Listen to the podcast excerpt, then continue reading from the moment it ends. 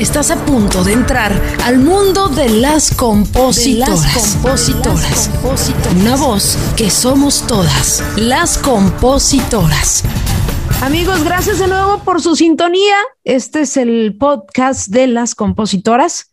Y bueno, el día de hoy, en este episodio, vamos a platicar con mi querida Mariano Viedo desde Sonora, una cantautora nacida allá en Sonora que bueno, aparte de tener eh, ese talento eh, vocal, también compone rolas muy buenas. Es una propuesta súper fresca, diferente, no solo en el regional, sino también en la música pop. Trae nuevo disco, un discazo de 12 temas, algunos de ellos también de su autoría, y viene cobijada por un gran compositor, aparte amigo, Luciano Luna, esta propuesta moderna con mariachi. Así es que le doy la bienvenida a mi querida Mariano Oviedo. Bienvenida, Marian.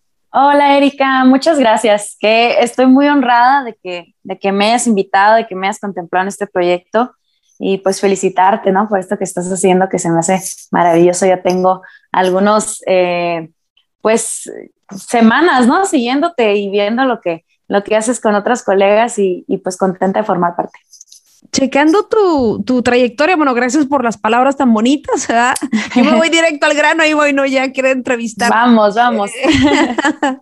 Platícame de, de, tus inicios y tus sueños de niña, porque sé que desde muy temprana edad, pues viene ese asunto de la música, ¿no? Ya en tu ADN, pero ¿cuáles eran tus sueños de niña?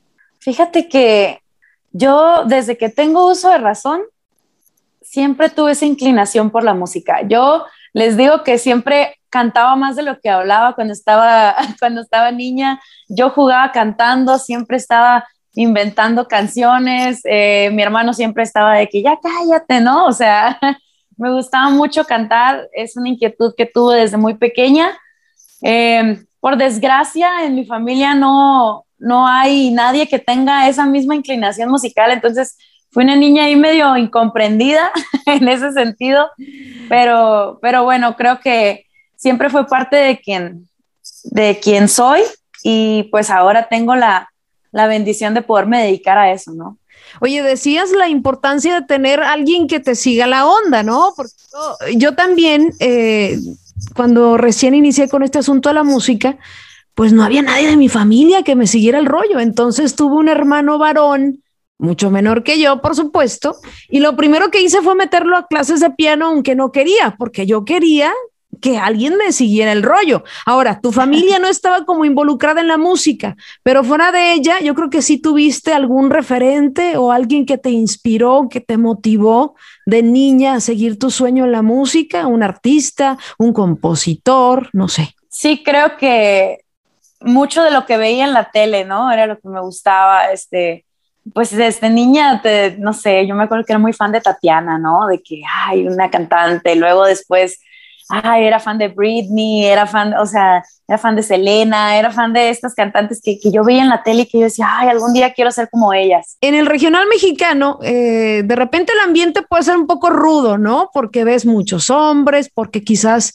eh, a veces las temáticas son un poco fuertes y de repente uno quiere quizás tratar otros temas o mezclarle el pop con el regional. ¿Cómo tú decides? Porque en realidad es una decisión súper difícil, ¿no? Tienes muchas opciones para dedicarte a cantar cualquier género que se te ocurra, ¿no? ¿Cómo decides cómo empezar a tener ya tu propia identidad? ¿Y, por qué decides en esta mezcla de, del mariachi moderno, ¿no? Podremos decirlo. Fíjate que yo creo que yo, yo llegué al regional em, quizá de una manera no, no convencional. Em, yo hace cinco años empecé a subir canciones, de covers a YouTube, a redes sociales. Fui, creo, me atrevería a decir que de, las primeras que, que, hacían sus covers ahí de, de, regional que le cambiaban el ritmo. Y, y elegía las canciones del regional porque precisamente quería sentir que proponía algo eran letras que me gustaban mucho. Y aparte le, diste, le diste un toque muy acústico, diferente, y, podemos decir hasta con un estilo más poperón a veces, ¿no? O sea, tenían otra, otra, otra identidad las canciones y eso fue súper interesante. Y este tema, Marian, perdón que te interrumpa, porque ayuda muchísimo, sobre todo a las nuevas autoras que no encuentran el camino de cómo pueden aportar algo diferente. Yo creo que tu fórmula eh, te resultó muy bien, precisamente porque era, viste algo, ¿no? Que no estaba dando nadie más. Después, obviamente, vino una secuela muy grande de, de gente que empezó a adaptar la música regional a los acústicos. Pero cuéntame de este logro que fue súper importante para ti. Pues fue un inicio que creo que fue clave para todo lo que soy hoy en día, ¿no? Inclusive lo de la composición, que ahorita, que ahorita lo, lo tocaremos pero sí, yo escuchaba canciones en la radio que, que me gustaban, casi todas eran interpretadas por hombres. No había muchas referentes mujeres en, ese, en el género, en ese momento sonando, al menos masivamente, ¿no? Entonces yo escuchaba estas canciones y decía, bueno, qué bonita letra, ¿qué puedo hacer yo para aportar mi toque femenino? Incluso ahora que estoy del, del lado de compositora, digo, claro que, entre más personas puedan escucharla, pues mejor, ¿no? Una canción. Entonces, a mí me gustaba aportar esa parte, darle un twist, eh, estudiar la letra y, meterme al estudio con, con, mis amigos y decir, ah, esta se me antoja como para ver cómo suena country, o esta hay que meterle un, un cello, o esta hay que hacerla piano con balada. Entonces fue, fue una parte muy experimental, muy bonita de tomar canciones que existían y, y cómo nos las imaginábamos nosotros en reversionarlas, ¿no? Entonces hacemos esto como te decía, la mayoría eran cantadas por hombres y fue muy padre empezar a, recibir em, comentarios de un público femenino que decía, ay, qué padre que hiciste la versión mujer, porque ahora ya la puedo dedicar. Y eso a mí creo que fue lo que me despertó el decir, oye, pues sí, cierto, hay muchas canciones escritas por hombres, cantadas por hombres, pero pues ¿dónde están las canciones para las mujeres, no? ¿Dónde está el punto de vista de cómo sentimos nosotras las cosas, porque si bien el, el amor es universal y, podemos sentirlo similar, creo que a veces las mujeres tenemos puntos de vista más intensos o lo vivimos desde otro tipo de problemáticas, desde otro tipo de cosas que, que nomás nosotras sabemos. y, y eso creo que fue lo que me inspiró a decir, pues yo también quiero decir algo, ¿no? Quiero decir lo que, lo que no están diciendo, porque sí me identifico con estas canciones de la banda MS, de Julián, de estos cantantes que, que, pues, que, estoy interpretando, pero, pero ¿dónde está lo que yo quiero decir? ¿Dónde están las cosas tal cual como yo las siento? Y así fue como, una de las razones por las que empecé a escribir mis propias canciones. Platícame de tus rolas, ya te grabó Sebastianes, Banda Los Recoditos, eh, pero me imagino que en tu cabeza ya está esa meta súper clara de llegar a ser interpretada por todos los artistas posibles, ¿no? Por supuesto. Fíjate que, bueno, pues pasa esto, ¿no? Estoy haciendo covers, tengo pues mi público que me conoce por covers, por interpretar canciones de otros artistas, llegó un momento en el que sabía que no era suficiente, ¿no? En el que decía, bueno, pues no toda la vida quiero estar cantando canciones de otra gente o, validándome con, con el título de algo que alguien más dio a conocer, ¿no? Creo que mi reto más grande ha sido incursionar en, en decir, pues quiero, quiero las canciones de Marianne Oviedo, entonces, bueno, me topo con este nuevo reto, con, con esta otra nuevo capítulo de mi carrera y, y, pues sí fue primero, pues siempre, para empezar, siempre fui muy fan de, de, buscar quiénes eran las personas que escribían las canciones que estaba cantando, fuera del intérprete, ¿no? Entonces ya me conocía yo los nombres de, de todos ustedes que ya, que ya estaban colocados, que estaban posicionados, pero decía, ¿por qué me van a dar una canción a mí, no? Entonces empiezo yo a, a, escribir mis canciones, a intentar. Fue un, creo que algo que requirió mucha valentía a mi parte porque sí decía, qué difícil exponer lo que eres al mundo, ¿no? Lo, cómo ves las cosas, cómo sabes que la gente lo va a ver igual que tú, que se va a identificar con eso. Y cuando hay muchos, hay muchos compositores que dicen, no, esta se la escribí al primo del primo del primo. Lo bueno es que tú dices que eres valiente porque lo que hablas en tus canciones pues tienen que ver con, con algo tuyo, ¿no? O en tus canciones eres fantasiosa, o sea, hablas eh, como decir, no estoy conectada en el alma con mis letras, quizás hablo de lo que observo, pero no dejo eh, que, que me vean tan vulnerable en ese sentido. Yo creo que sí soy muy vulnerable. Habrá ocasiones en las que uno escribe no precisamente de lo que te pasó, pero de lo que te hubiera gustado que te pasara, de lo que te hubiera gustado decir. Creo que una historia siempre va a tener muchos puntos de vista, ¿no? Lo que te hicieron, lo que hiciste, cómo lo viviste tú, cómo crees que lo hubieras vivido si las cosas hubieran sido diferentes. Y, esa fantasía creo que es lo que, lo que nos hace contar muchas historias diferentes. Y sí, recuerdo la primera, la primera canción que, que escribí de mi autoría que se llama Conquistarte, era una canción totalmente femenina que hablaba de decir, pues esta, normalmente esta no es la tarea de una mujer, pero yo quiero conquistarte a ti, ¿no? Y, y, a, y a lo mejor es algo que yo nunca he hecho, nunca había sido tan atrevida hasta, hasta ese momento, pero me hubiera gustado serlo por muchas cosas que, que pienso en mi mente que pudieron haber pasado, ¿no? Entonces, lancé esta canción, sentí muy bonito de que personas se identificaron con ella. Hubo por ahí luego un TikTok que hice diciendo, esta canción va para que se la dediques al cabrón, que si tan solo se diera la oportunidad de conocerte bien iba a ser bien feliz, ¿no? Y ay, como yo me llovían comentarios de sí, es justo lo que yo estoy viviendo, es lo que me está pasando.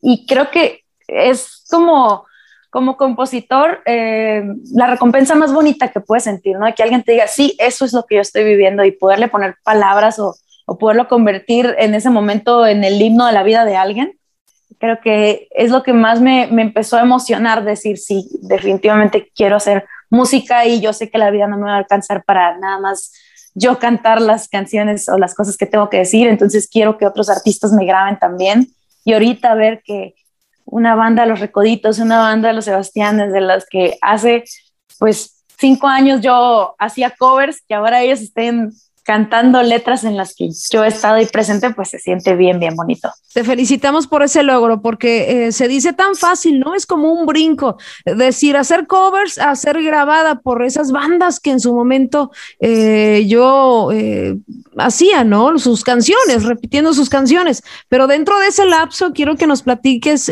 Marian, las dificultades, ¿no? Las dificultades en ese lapso de, eh, ser una mujer que hace covers a convertirte en una cantautora, compositora, eh, ya grabada por grandes artistas. Requiere esfuerzo, porque mucha gente quiere millones de, views en YouTube, quiere eh, tener, no sé, en TikTok algo viral, quiere ser reconocido. Tú lo has logrado, pero requiere... Pues mucho trabajo. Yo creo he descubierto eh, en este camino eh, en el que pues amo lo que hago, sé que no hay otra cosa en el mundo que me dé este mismo sentimiento que, que me da la música. Yo no tengo un plan B, o sea, es lo que más me gusta hacer y es lo que, que espero que, que la vida me dé la bendición de hacerlo para siempre. Yo sé que los sueños no se cumplen, los sueños se construyen y llegas a darte cuenta de que el talento a veces pasa a ser el 10% de la ecuación, ¿no? Ni el talento, ni los contactos, ni el dinero, nada, lo que puedas tener siempre creo que, que lo, la parte más importante va a ser el trabajo. Eh, y pues sí, he sido una persona que, que de verdad creo que, que, le he echado mucho corazón, que le he echado muchas ganas a mi carrera y, y las puertas, poquitas o muchas que se me han ido abriendo, puedo decir muy orgullosamente que han sido a base de, demostrar, ¿no? De, trabajar por las cosas. Aquí, estarás de acuerdo conmigo, en esta industria habrá mucha gente que piensa que se merece que le abran las puertas, pero aquí las puertas, pues no se las gana. Otra de las cosas, eh, que, que, se me hace súper eh, importante en este negocio de la, de la composición es eh, sentirte respaldada, ¿no? Tener un mentor, tener alguien que te dé esa guía eh, yo creo que en este caso Luciano Luna es uno de los compositores que se ha sentado contigo a escribir y eso me parece eh, bastante importante, el tener desde un principio un mentor, alguien que te guíe. ¿Cómo es que consigues que Luciano Luna eh, escriba contigo? Fíjate que, qué bueno que, que tocamos ese tema porque yo me siento muy bendecida yo siempre le digo a él que es como mi ángel de la guarda en este camino, o sea, me, guía, eh, definitivamente es mi mentor y es una persona que, que, ha creído en mí en esos momentos, incluso cuando yo empiezo como a dudar, es alguien que, hey, despierta, ¿no? O sea, sí se puede y, y es muy bonito tener, tener esa persona.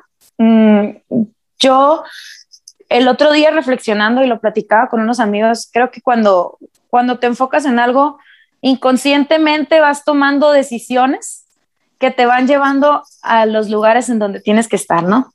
En mi caso, mi camino, pues, uy, te podría, podría durar toda la tarde contándote la, la historia, pero, pero pues, voy a tratar de resumirla, ¿no? Yo, como te digo, siempre me fijé mucho en quiénes eran las personas que estaban detrás de las canciones a las que le estaba haciendo cover. Yo ya tenía a un Luciano Luna identificado y era su super fan. Eh, en algún momento le, le escribía por Facebook y le decía, mira, aquí está este cover que hice de tu canción y en algún momento me atreví a buscarlo y a decirle, ¿sabes qué? Quisiera que me dieras la oportunidad de escribir algo contigo porque ni siquiera me acerqué a él eh, pidiéndole una canción porque decía, ¿por qué me va a dar una canción a mí, no? Si pudiendo, habiendo tantos artistas, pero tal vez se pueda sentar a escribir algo conmigo. Y desde el principio, desde el día uno me dijo, sí, claro.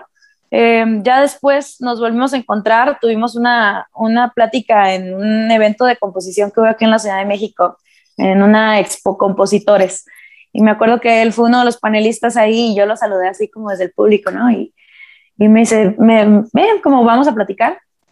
Este, ya ahí yo le contaba, ¿no? Que, que estaba independiente, que no, que pues porque me, me preguntó, bueno, viendo tus números o viendo lo que haces, pues con, que, si, con, quién, con quién trabajaba, con qué empresa estaba firmada o, quién era mi, mi management, ¿no? ¿Quién, es, ¿Quién era mi equipo? ¿Quién estaba detrás? Y le digo, no, pues es que soy yo sola. Pero ¿cómo tú sola has hecho? No, sí, soy yo sola. Entonces creo que desde ahí fue como que me vio muy, muy independiente, muy desamparada en este mundo y, y me cobijó, no podríamos decirlo. Este, me ha, me ha este, ayudado mucho desde entonces en mi carrera como, como manager, como mentor, como, pues, como todo. La verdad es que me siento muy afortunada de tener a una persona tan, tan buena, tan respetable, tan conocedora, tan inteligente. O sea, podría decirte mil, mil adjetivos buenos de lo que él representa para mí.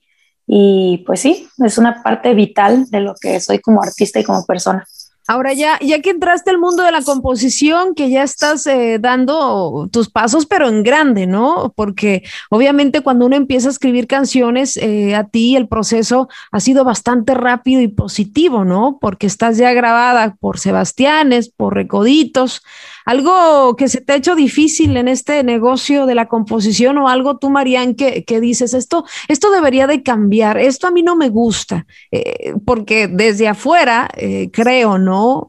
Eh, que también las cosas se ven de otro, de otro ángulo. Por ejemplo, nosotros los compositores que ya tenemos años, ya tenemos tanta carrera, pues ya estamos muy curtidos, ¿no? Y la gente como tú, que viene arrancando de forma fuerte, de repente ve el negocio o, o ve vicios de dentro del negocio que, quizás uno ya no ve, ¿no? Porque está ya viciado. ¿Qué es lo que tú ves desde afuera en la composición como mujer? ¿Qué necesitamos? ¿Qué nos hace falta? ¿Qué hay que aportar? ¿Qué debería cambiar? Creo que es muy bonito cuando le dan la oportunidad a, talentos nuevos y, y, pues es que voy a tocar un punto que has tocado ya en otras entrevistas, pero pero sí la validación que puede tener uno como mujer. Hace como dos días lo platicaba con Luciano, le digo, es que qué chistoso, le digo, o sea, el, el, podemos tener la misma canción o que sea una coautoría tuya y mía, le digo, pero no, si llegamos a tocar la misma puerta los dos con la misma canción, yo sé que va a ser más difícil que me escuchen a mí. O sea, y, y es una realidad, o sea, a la que me tengo que enfrentar. No me asusta, porque creo que al final de cuentas, pues el trabajo que uno va haciendo va, va ganándose ese respeto, pero estoy consciente de las dificultades y de la desigualdad que puede haber por querer una llegar, o sea, aunque sea la misma calidad de canción, ¿no? Y aunque sea los dos. Entonces, estoy consciente de que a lo mejor en este momento las coautorías que él y yo tenemos, pues pueden tener mucho peso por, claro, por su nombre, por quien, por quien él es, pero yo también me muevo por mi lado, ¿no? Con, con canciones que tengo y todo, y, y, sé y estoy consciente de que el camino puede llegar a ser difícil, pero como te digo, no es algo que me asuste. Eh, en muchas cosas de la música es así, y creo que al final yo nunca me he creído que, el obstáculo de que por ser mujer necesariamente va a ser imposible. Creo que, creo que el trabajo tiene que hablar por, pues por uno.